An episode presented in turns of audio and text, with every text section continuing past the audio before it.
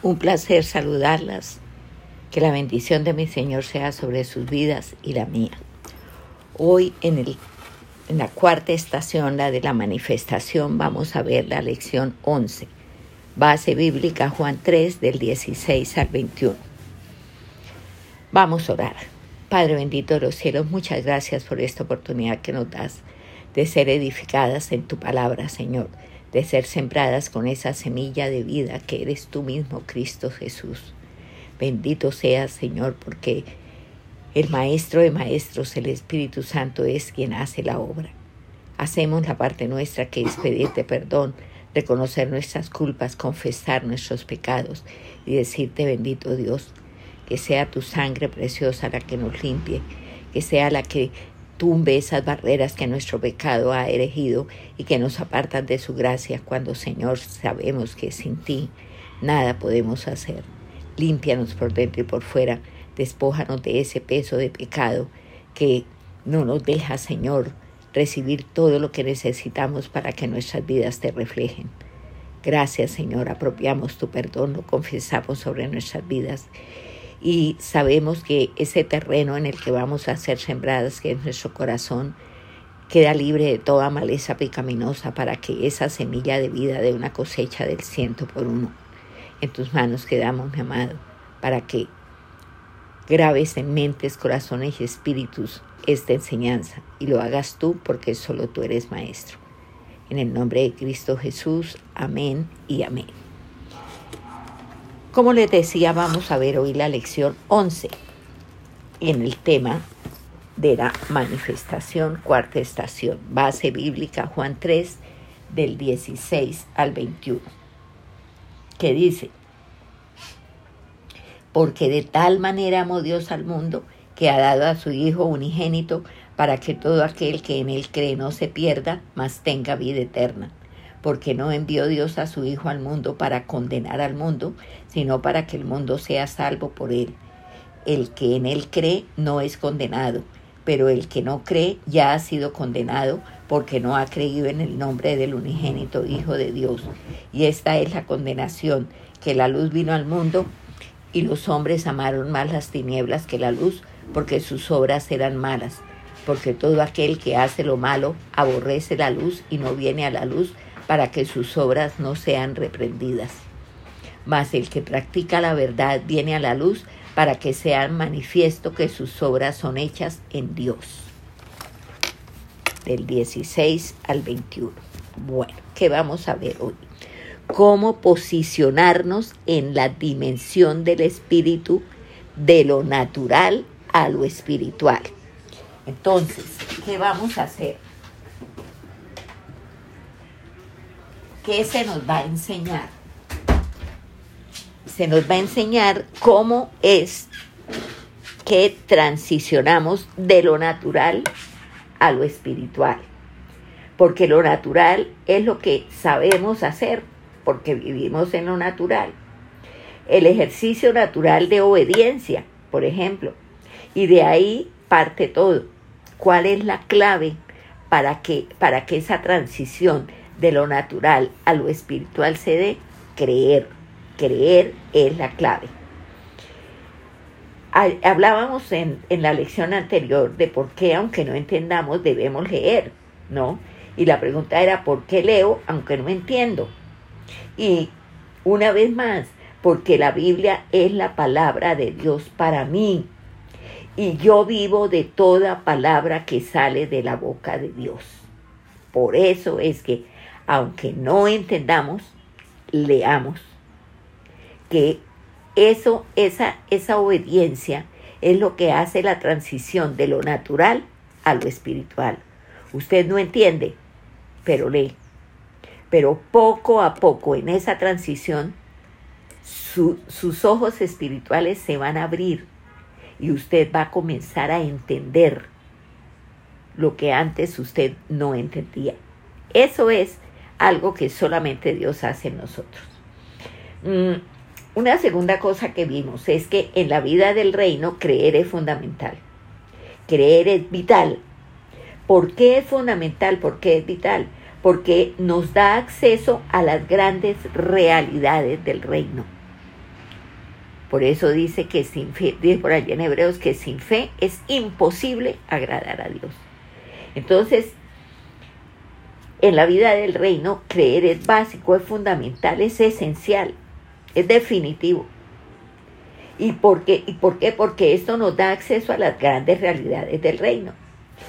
Creer nos permite ver lo que Dios tiene para nosotros.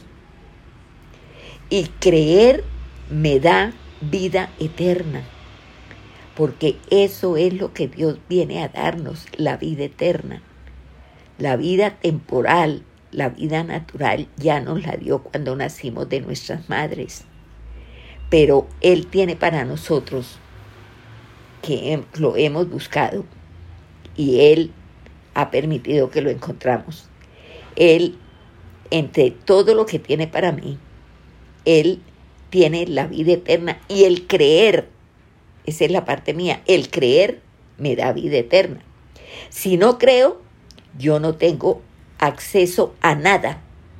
Todo se me cierra, absolutamente todo. Creer, como dijimos al principio, es la clave. Mm,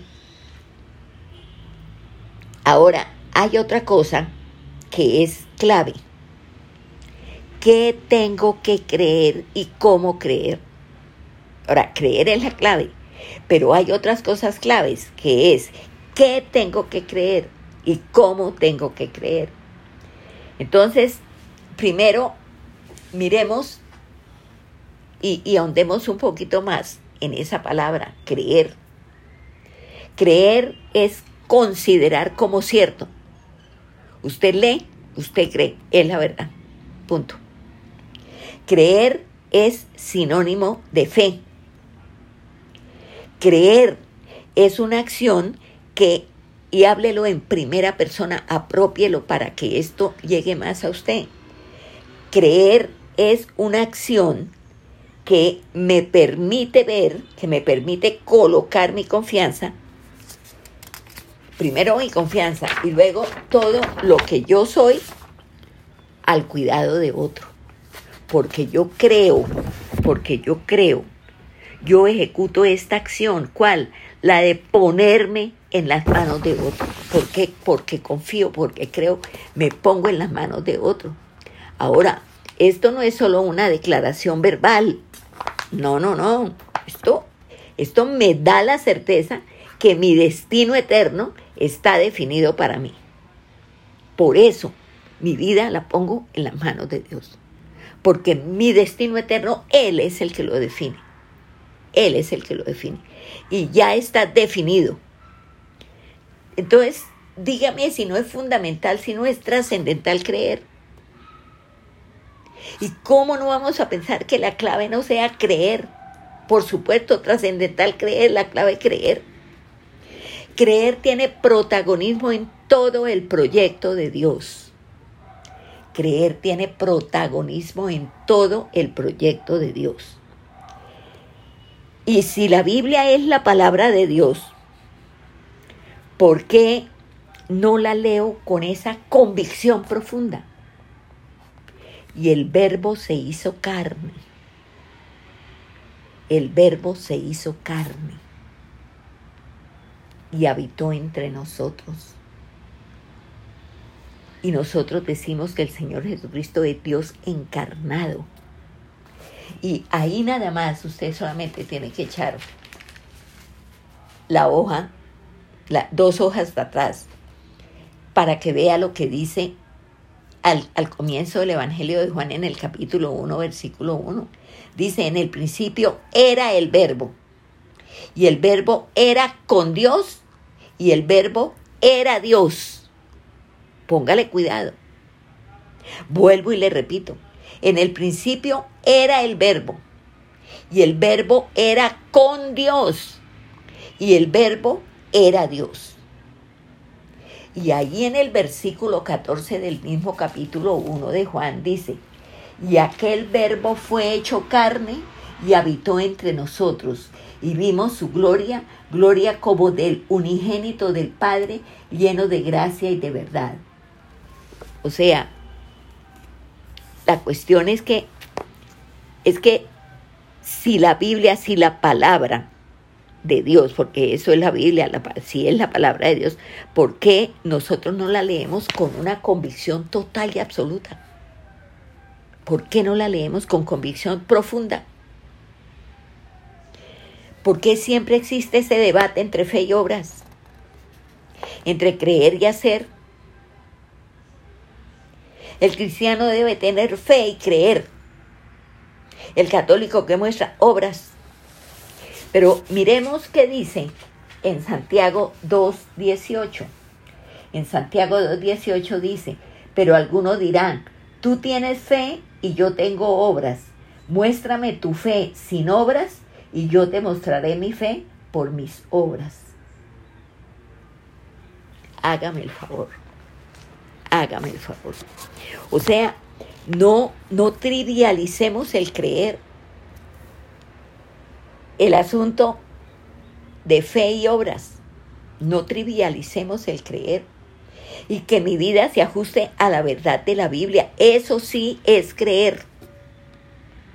Y usted porque, porque la Biblia dice. Y usted porque la Biblia dice lo hace claro.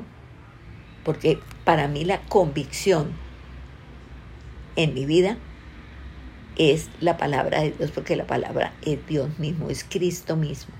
El verbo se hizo carne y habitó entre nosotros. El verbo era Dios y el verbo se hizo carne y la convicción para yo creer que la Biblia es la palabra de Dios es completa, total, absoluta. Es una convicción profunda de que es así. Entonces, yo que tengo que ver que mi vida se ajuste a la verdad de la Biblia, porque eso sí es creer. No es que, bueno, pero eso era en ese tiempo, ahora las, eh, las cosas cambiaron. No, Señor, porque Jesucristo es el mismo de ayer, de hoy y de los siglos. Uno de los atributos de Dios es que Él es inmutable. ¿Qué quiere decir esto? Que Él no cambia. No lo olvide. Él no cambia. Así que lo toma o lo deja. Entonces, usted tiene que entender que es imposible hablar de fe sin obrar. Es imposible que usted hable de fe sin que el obrar ratifique la fe. Porque usted solamente tiene la fe que puede expresar en obras. Y voy a decirle algo que se lo he dicho muchas veces. Lo demás es carreta. O sea, es bla bla. Es tilín tilín y nada de paletas. Tal cual. Solamente tenemos la fe que podemos expresar en obras y se acabó el cuento. Entonces, yo necesito saber cómo creer. Y cómo creer es lo que me posiciona, lo que el nuevo nacimiento me dio, la vida eterna. Y si esta, la vida eterna, no me llena, pues yo no la puedo manifestar. ¿Cómo puedo yo manifestar algo que no está en mí? en cualquier momento voy a quedarme que, hombre, pues la verdad, no sé, mejor dejémoslo así. No, no, no, no, no. Entienda. Si a usted la vida eterna no la llena, usted no lo puede manifestar. ¿Y usted cómo se apropia la vida eterna? Por fe, por creer. Háblelo en primera persona para que se sienta directamente aludida. Diga, soy salva por gracia. Obra sobrenatural.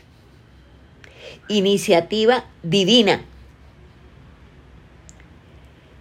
Y por ser nueva criatura, las cosas viejas pasaron. Ahora mis obras son nuevas. Y esto, el que mis obras sean nuevas, se constituye en mi deleite y en el ejercicio de agradar a Dios. Me deleita las, saber que las cosas viejas pasaron que lo que ahora hay, mis obras son nuevas.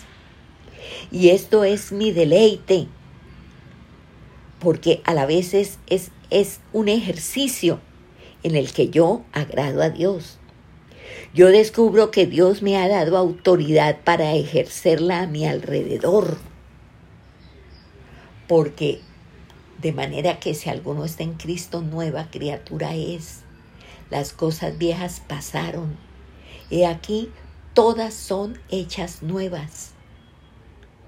Tengo la autoridad que me da el ser portadora de la vida de Dios en mí, de la vida eterna. Y en esa autoridad, en esa autoridad es que yo hablo. En esa autoridad. Y esa autoridad es la que Él me ha dado para que yo le ejerza a mi alrededor. Mire un ejemplo que ya lo hemos visto tiempo atrás. Todo este, este trasegar de las cuatro estaciones. Hablamos del gusano, del barro y de la tierra. El gusano camina en el barro. No se despega del barro, de la tierra, porque ese es su hábitat, su elemento. Pero ese gusano sufrió una metamorfosis y ese gusano se volvió mariposa. ¿Y la mariposa qué hace ahora? La mariposa vuela la mariposa ya no se deleita en el barro, porque es para nosotros ese es ejercicio no solo de deleite, de gozarnos en quien he creído, sino de autoridad. Y porque el Señor dice, toda autoridad me es dada en el cielo y en la tierra. Por tanto, vayan, que yo estoy con ustedes. ¿Qué, qué quiere decir? A mí me fue dada toda autoridad, pero ustedes son mi cuerpo. Ustedes, ustedes es la imagen corporal de la deidad, porque es el cuerpo de Cristo. Entonces, esa autoridad me es dada porque yo soy el, parte del cuerpo de Cristo. Y esto cuando se hace realidad, cuando creo. Por eso es que el Señor decía en las últimas instrucciones que le dio a los discípulos y a todos los que después como ellos creeríamos, o sea, a nosotros, en mi nombre, en mi nombre echarán fuera demonios en mi nombre. Pondrán la mano sobre los enfermos y sanarán. Beberán venenos, pero no les puede hacer daño. Porque Él nos dio toda la autoridad. ¿Por qué? Porque Él respalda todo lo que nosotros hacemos. Entonces, esta autoridad, cuando se hace realidad en mí, cuando creo. Ahora, Pregunta, ¿cómo y en qué debo creer? ¿Cómo y en qué debo creer? Vamos a ver unos puntos muy específicos. Mm, volvemos a Juan 3:16, donde dice, ahí en, en, el versículo que de todo el mundo, porque de tal manera amó Dios al mundo que ha dado a su Hijo único, unigénito, para que todo aquel que en Él cree no se pierda, mas tenga vida eterna. Entonces, aquí la pregunta sería, ¿cómo se cree para salvación? Este es el texto más popular de toda la Biblia. Y es el plan de Dios resuelto en un solo versículo. Todo el alto sacrificio es iniciativa de Dios. Fíjese en el versículo 16. Porque de tal manera amó Dios al mundo que ha dado a su Hijo unigénito. O sea, es iniciativa de Dios. Es, por así decir, una avalancha de la gracia desbordada de Dios. Eso es, una avalancha de la gracia desbordada de Dios.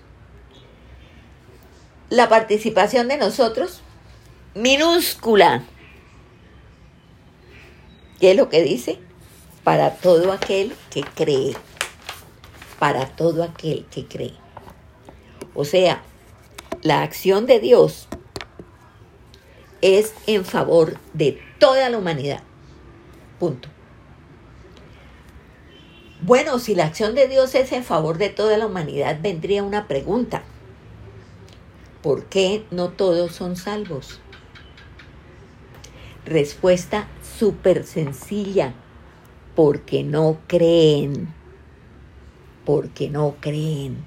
Mire lo que dicen los versículos 17 y 18 porque no envió Dios a su Hijo al mundo para condenar al mundo, sino para que el mundo sea salvo por él. El que en él cree no es condenado, pero el que no cree ya ha sido condenado porque no ha creído en el nombre del unigénito Hijo de Dios. No ha creído en el nombre del unigénito Hijo de Dios. Entonces, ¿Qué necesito creer? Yo necesito creer en el nombre del unigénito Hijo de Dios. Y los que no creen son precisamente condenados porque menospreciaron lo que Dios hizo en el Señor Jesucristo. Ahora, nosotros ya éramos condenados antes. Ya éramos condenados antes. Entonces, ¿quiénes se salvan? ¿Quiénes son salvos? Pues los que creen. Los que creen. Vuelvo y les leo el versículo 18. El que en él cree no es condenado. Pero el que no cree ya ha sido condenado porque no ha creído en el nombre del unigénito Hijo de Dios. O sea, Aquí usted tiene que entender la palabra nombre. No ha creído en el nombre, dice. La palabra nombre se refiere a la persona misma. Y ante ese nombre, a la persona misma de Cristo. Y ante ese nombre se doblará toda rodilla. Nombre del unigénito, que es, que este es un tipo único, unigénito, no hay sino él, no hay otro.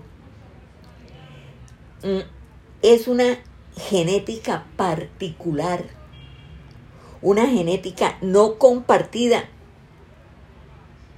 con nadie más y por nadie más. El énfasis universal de Dios en Cristo. Y tiene que ver con la genética del cielo que el Cristo representa. Punto.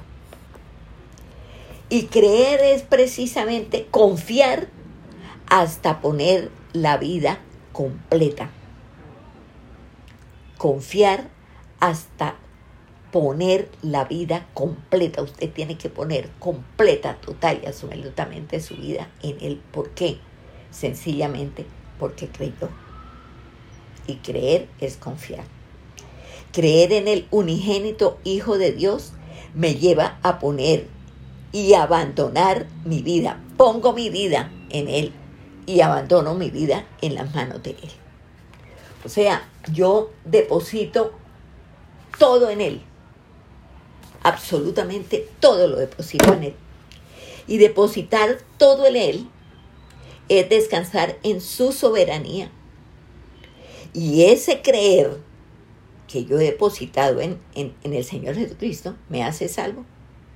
Me libera de condenación. Nazco de nuevo. Hago cosas nuevas. Hago nuevas obras. Así de sencillo. De manera que si alguno está en Cristo, nueva criatura es. Las cosas viejas pasaron.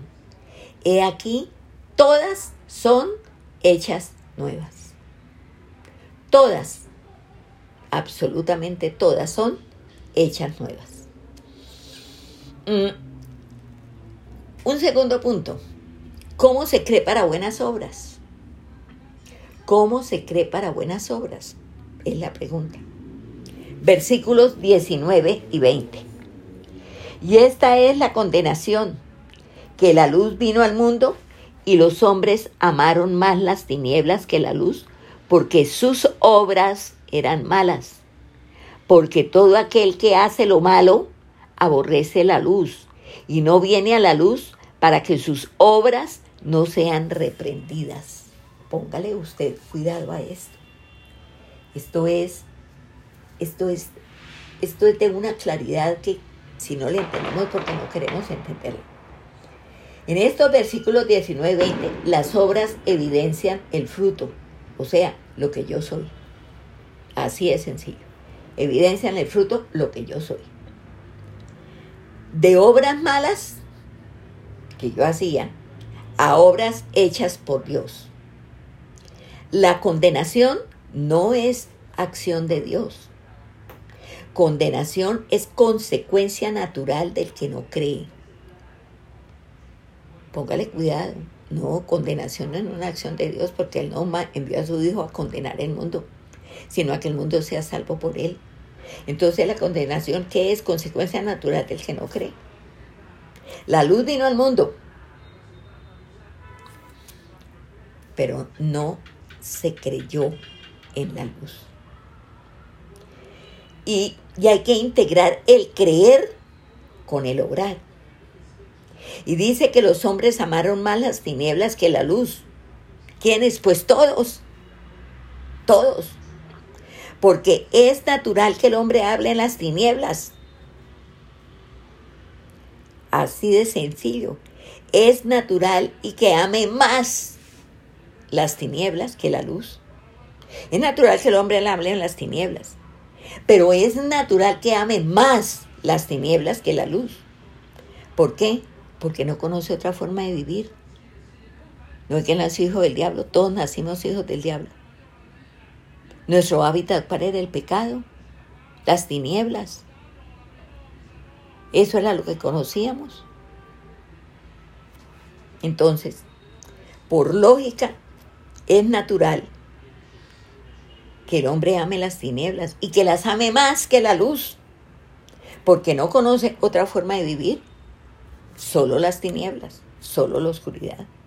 El ser humano no puede inclinarse naturalmente ante Dios el hombre, el ser humano se inclina al mal, al pecado de manera natural. El hombre se inclina, el hombre, el ser humano se inclina de manera natural al pecado, al mal. Ese es su hábitat. ¿Cómo no se va a inclinar a lo que es lo único que él conoce? Pero vino la luz. Y la luz vino porque el ser humano no va por naturaleza a la luz. Por eso la luz vino al ser humano. Porque de suyo el ser humano no va a ir a la luz. No es algo que él busque, porque es algo que él no conoce. Y hacer lo malo es evidencia de que se aborrece la luz, porque lo malo donde se hace en la oscuridad. ¿Y qué hace el hombre? Lo malo. ¿Cómo va a gustar de la luz si, lo que, si el hábitat de lo que él hace es la oscuridad, son las tinieblas? Sería absurdo que le gustara la luz. Instintivamente rechaza la luz. Ahora, y de esto que eso es lo tenacísimo. Eso es lo que nosotros no, no hemos cuestionado, ni pensado, ni, ni meditado. Nadie se da cuenta. Nadie se da cuenta. ¿Por qué? Porque todos somos malos. Y la maldad se obra en las tinieblas. Somos malos, andamos en la maldad y el hábitat natural, las tinieblas, tal cual. Ahora, pregunta, ¿cuándo descubro que lo que hago es malo? ¿Cuándo me doy cuenta yo de esto? ¿O por qué me doy yo cuenta de esto? Respuesta sencillísima, por la luz. Por la luz. Porque ¿qué hace la luz? La luz pone en evidencia que lo que se hace en tinieblas es malo. Porque ilumina, muestra, muestra las porquerías que nosotros hacemos en las tinieblas. Y hasta que la luz no llegue al hombre, el hombre no puede ser convencido de pecado. Por eso es que ya lo vimos, que la convicción la trae es el Espíritu Santo de Dios. Cuando el Espíritu venga, decía el Señor Jesucristo, convencerá al mundo de pecado, de justicia y de juicio. Es el único que trae convicción de pecado al hombre es el Espíritu Santo. ¿Cuándo fue el Espíritu Santo realidad? A partir de Pentecostés. El Espíritu Santo está en el mundo convenciendo a todos los seres humanos, salvos o no salvos. Solamente trae convicción que hagamos nosotros, eso ya depende de la condición de salvos o pecadores. Y ustedes también ya, es, ya vieron esto. De pronto más adelante volveremos a hablar de esto. Entonces, vuelvo a decirles, hasta que la luz no llegue al hombre, este, el hombre, no será convencido de pecado. ¿Qué siente el hombre? El hombre siente remordimiento porque el arrepentimiento solo lo va a sentir cuando sea visitado por el Espíritu Santo, que es luz. Y la luz reprende las malas obras. Cuando el Espíritu venga a nuestras vidas, el que es luz nos muestra la maldad y reprende la maldad de esas obras.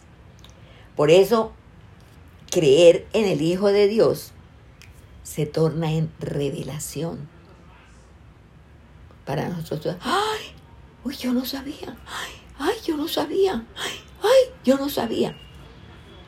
En los comienzos, cuando apenas estamos saliendo de las tinieblas a la luz. Y cuando yo creo, deposito la totalidad de mi vida en Él. Ahora, no importa lo que yo haya hecho antes. Pecados espantosamente terribles, sí, pero no importa lo que haya hecho antes. Pecado es pecado. Y punto. ¿Yo qué hago? Creo. Y comienzo a transicionar de lo natural a lo espiritual. Mire lo que dice el versículo 21 mas el que practica la verdad viene a la luz para que sea manifiesto que sus obras son hechas en Dios.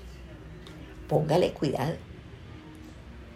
Usted sencillamente cree y por creer usted comienza a transicionar de lo natural a lo espiritual. Punto. Comienza a transicionar. O sea, ¿qué, qué, ¿Qué, qué significa esto? Fíjese, fíjese que dice, más el que practica la verdad. Entonces, ¿qué es practicar? Practicar es hacer una senda. Practicar es construir un camino. Practicar es una acción que se desarrolla mientras avanzamos. Y venir a la verdad es practicar lo que creo.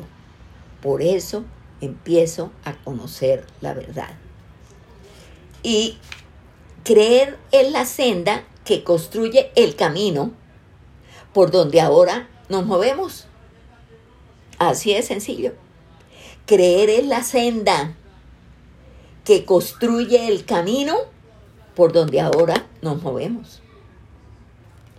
Pregunta, ¿cómo practicar la verdad? Respuesta sencillísima, a través de obras buenas. ¿Cómo practica usted la verdad? A través de obras buenas. ¿Cómo me sumerjo en la luz? Otra pregunta. Haciendo lo que agrada a Dios. Haciendo lo que agrada a Dios. O sea, mis obras buenas me introducen en la luz. Y mis obras buenas se convierten en buenas obras, que es totalmente, es, es, no hay punto de comparación entre obras buenas y buenas obras. ¿Por qué? Mire, vuelvo a decirles, mis obras buenas me introducen en la luz. Y mis obras buenas me convierten, se convierten en buenas obras. ¿Por qué no son lo mismo obras buenas que buenas obras? Mire, las primeras, o sea, obras buenas, vienen de una iniciativa. Vienen de una iniciativa. Las segundas, o sea, las buenas obras, son las que Dios me preparó para que yo ande en ellas. O sea, las buenas obras las hace Dios. Él las prepara para que yo camine en ellas. Yo hago obras buenas por iniciativa mía en la medida que voy creyendo. Pero las segundas, las buenas obras, son las que Dios preparó para que yo camine en ellas. La palabra dice que debo perdonar. Por ejemplo, ahí viene la explicación para que entendamos esto, horas buenas, buenas horas, que ustedes deben estar hechas un mm, la Biblia dice que debo perdonar. Y yo, como un ejercicio natural de obediencia, decido perdonar. Acuérdese que yo voy leyendo, no entiendo mucho, pero sigo persistiendo en leer y empiezo a entender. Entonces, ya al empezar a entender, ya la obediencia se comienza a dar. Entonces, como un ejercicio natural de obediencia, yo decido perdonar. Ahora, ¿qué quiere decir esto? Que no me empecino en mi resentimiento. No es, espere tantico, el que me la hace me la paga. En juego largo hay desquite. Espere tantico que me las cobro, me las cobro. No, no, no, no, no, no. Eso, ese, ese, ese resentimiento como en fascina ya, ya no, ya no está haciendo eso en mí. Porque la luz viene a mí y descubro que el obrar de Dios es perdonar. Como yo estoy en ese descubrir, en ese entender, en ese conocer por leer, entonces yo descubro que el obrar de Dios es perdonar.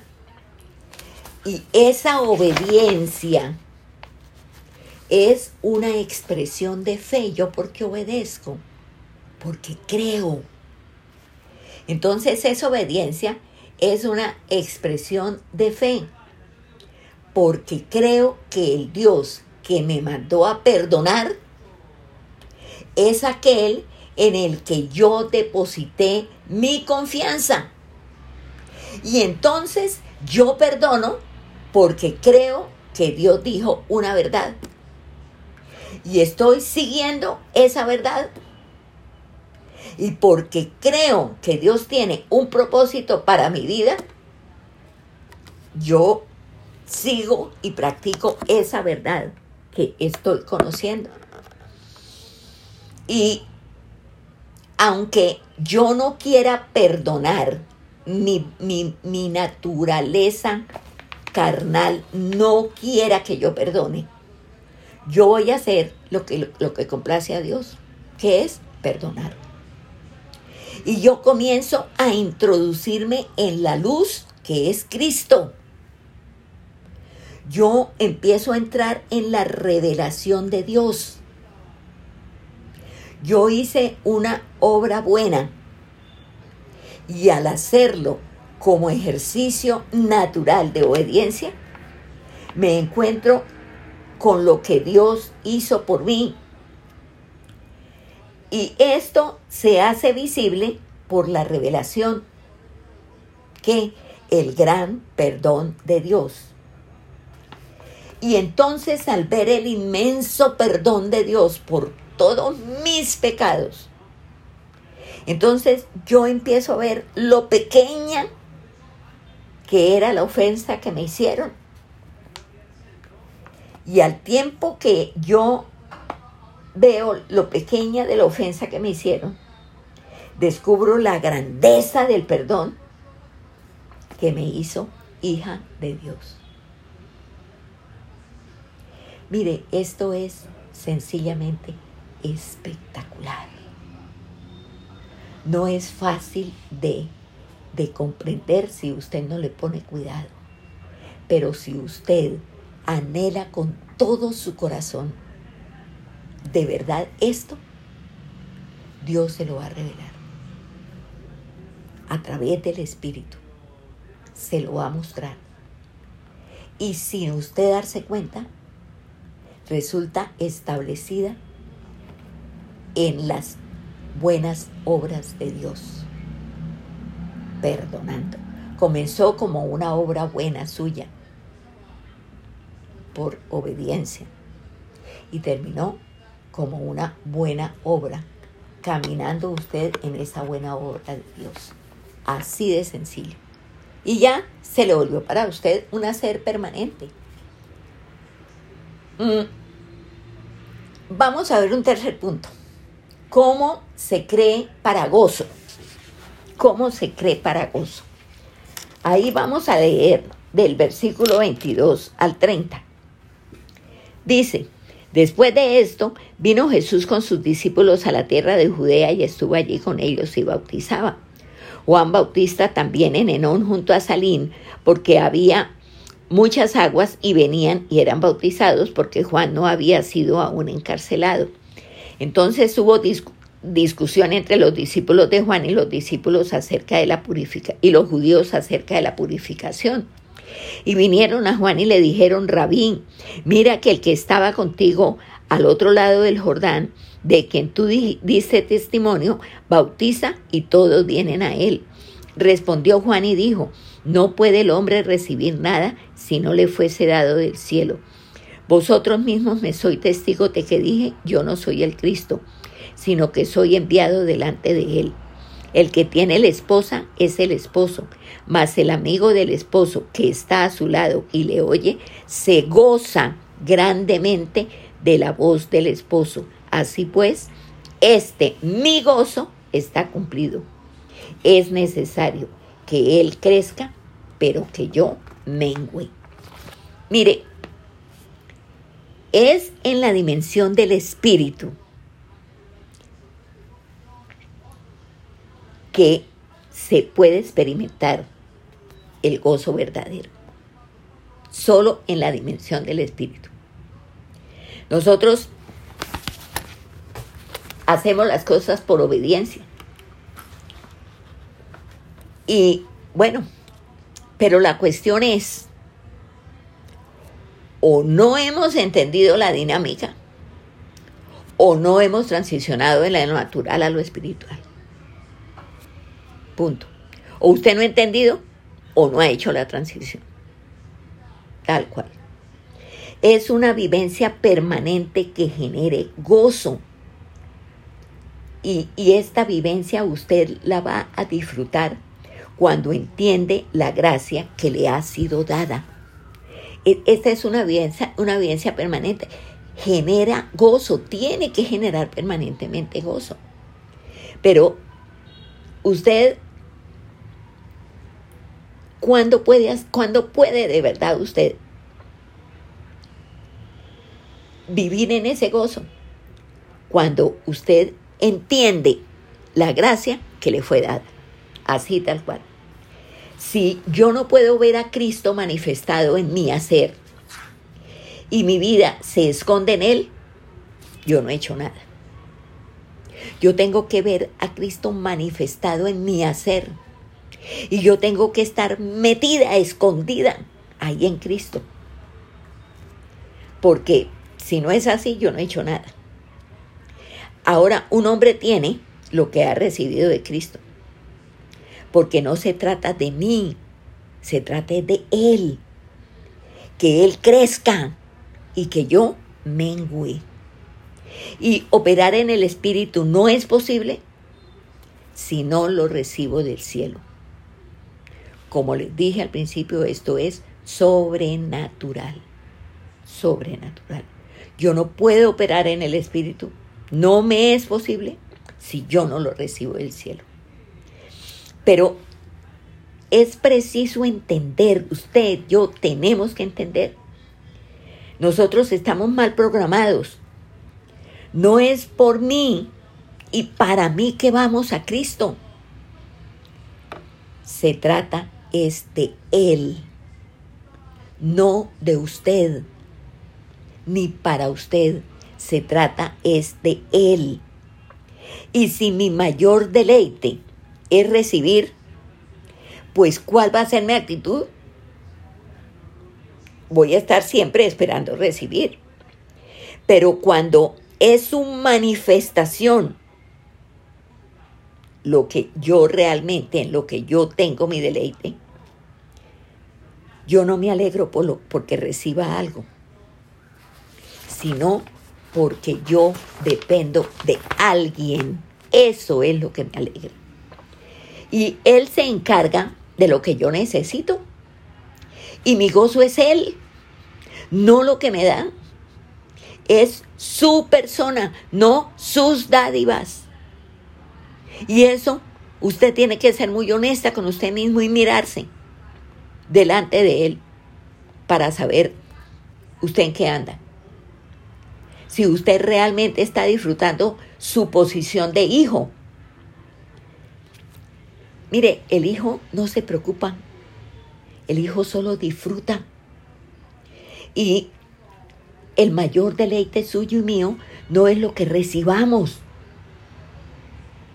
Sí, Él nos lo da, lo recibimos de Él, pero el mayor deleite no debe ser eso, sino que mi vida descanse en sus manos que yo esté en Él. Ahí en Él. Ese debe ser mi mayor deleite. Que Él crezca y yo mengüe. Mire,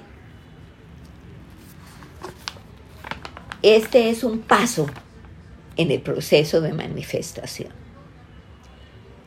Si yo me concentro en lo que a Él le complace, Póngale cuidado en este paso tan importante.